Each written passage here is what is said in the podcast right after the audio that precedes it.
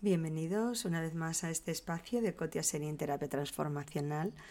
Como recordaréis del capítulo anterior, estamos hablando de cómo crear la solución con nuestra imaginación, la solución a nuestros problemas o a lo que nos tenga atascados en nuestra vida.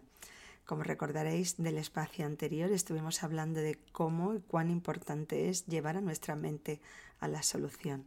Para resumir el capítulo anterior, diríamos que nuestra mente se enfoca en el problema y cuando tenemos un problema todo el tiempo estamos ocupados, nos mantiene ocupados ese problema, ocupando gran parte de nuestra vida, de nuestra energía, de nuestra pantalla.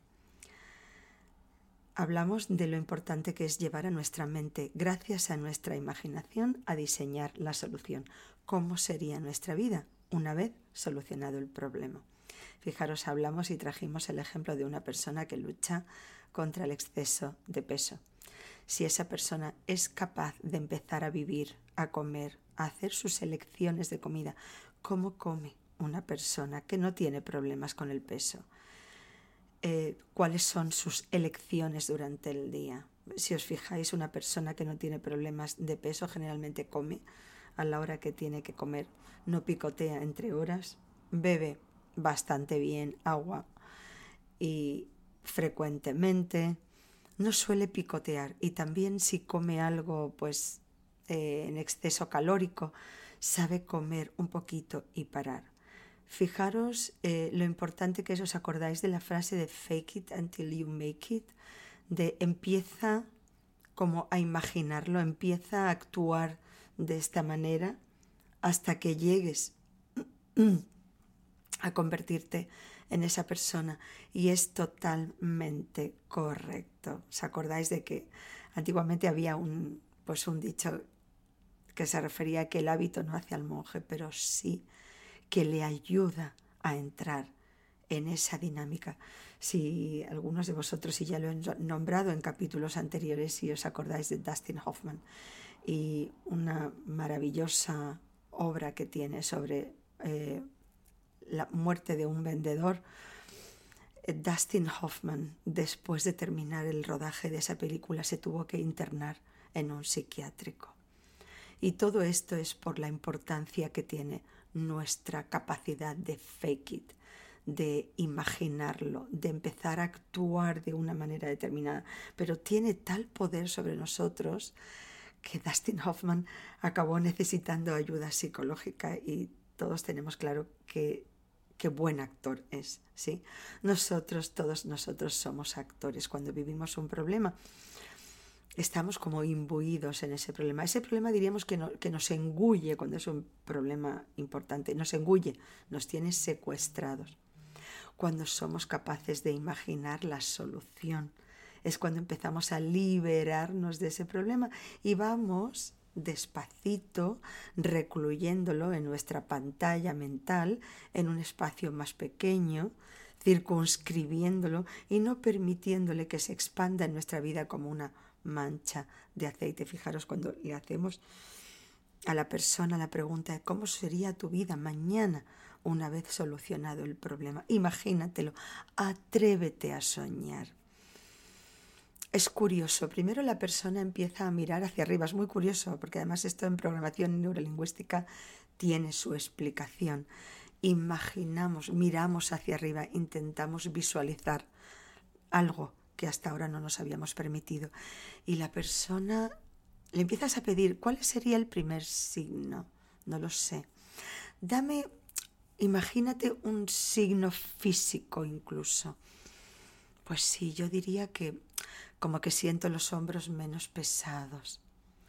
Y fijaros atentamente, la persona empieza a sonreír. Es muy curioso porque muchas veces cuando ese problema nos tiene secuestrado hace mucho tiempo que no sonreímos. La persona empieza a sonreír, podéis vislumbrar en su mirada un atisbo de esperanza. ¡Wow! ¿Cómo sería mi vida si no tuviera este problema?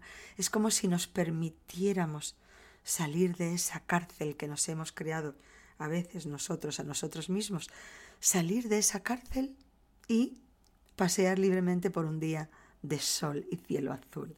Entonces la persona empieza a vislumbrar, sí, me siento más relajada. Pues yo diría que incluso dormiría mucho mejor.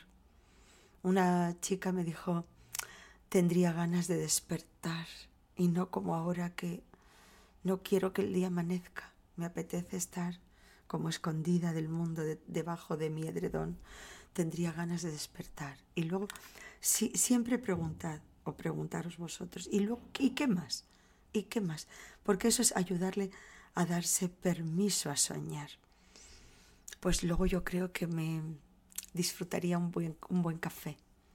Y además, si es que he conseguido solucionar el problema, me invitaría a mí misma a un café, a un café rico, en una cafetería especial que huele a un buen café. Me, me, permitiría, me invitaría a un desayuno. Fijaros, y conforme la persona se va permitiendo soñar, vais viendo los signos en esta persona, signos fisiológicos. De pronto dice, ay, pues siento como que esa opresión en el pecho que he tenido todo este tiempo, ya no la tengo.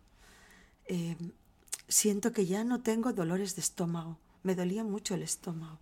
Ya no tengo dolores de estómago. Y fijaros, es muy curioso porque como nuestra mente domina también nuestra fisiología, en la medida en la que la persona es capaz de vislumbrar una solución, os dais cuenta cómo su respiración es más profunda. Al respirar más profundamente nosotros hemos utilizado el nervio vago, que se llama nervio vago no porque sea vago, sino porque utiliza, es el que domina todo nuestro sistema parasimpático. Empezamos a respirar más profundo. Desde el momento en que respiramos más profundo, nuestra, nos llega ese oxígeno y esa relajación a las vísceras.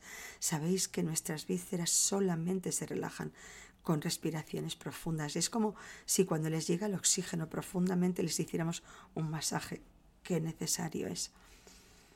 Y la persona empieza como a respirar mejor, los hombros están más relajados, la, la, expresión facial ha cambiado, tiene más brillo en la mirada, sonríe. Esos signos a la vez van retroalimentando a nuestra mente, porque nuestra mente hemos dicho que ella ve lo que nosotros le contemos. Y cuando nosotros le contamos, estoy relajada, estoy respirando profundo, mi respiración es profunda, no me duele el estómago, no tengo esa presión en el pecho, estoy respirando. Mi mente entiende, estamos al principio del camino de la solución. Y os digo una cosa, y si, y si no me creéis, podéis probarlo y ya me contaréis cómo funciona, qué maravilloso que es. En cuanto vosotros le dais o vosotras le dais permiso a vuestra mente para vivir en la solución, subrayadlo, vivir en la solución. No os preguntéis cómo voy a llegar aquí, vivid la solución. Os puedo asegurar que vuestra mente va a encontrar el camino ella solita para llegar allí. No le digáis cómo, ella va a encontrar camino. ¿Os suena mágico? Es verdad, es que lo es, es que nuestra mente es muy poderosa. Lástima que nadie nos dio el manual de instrucciones.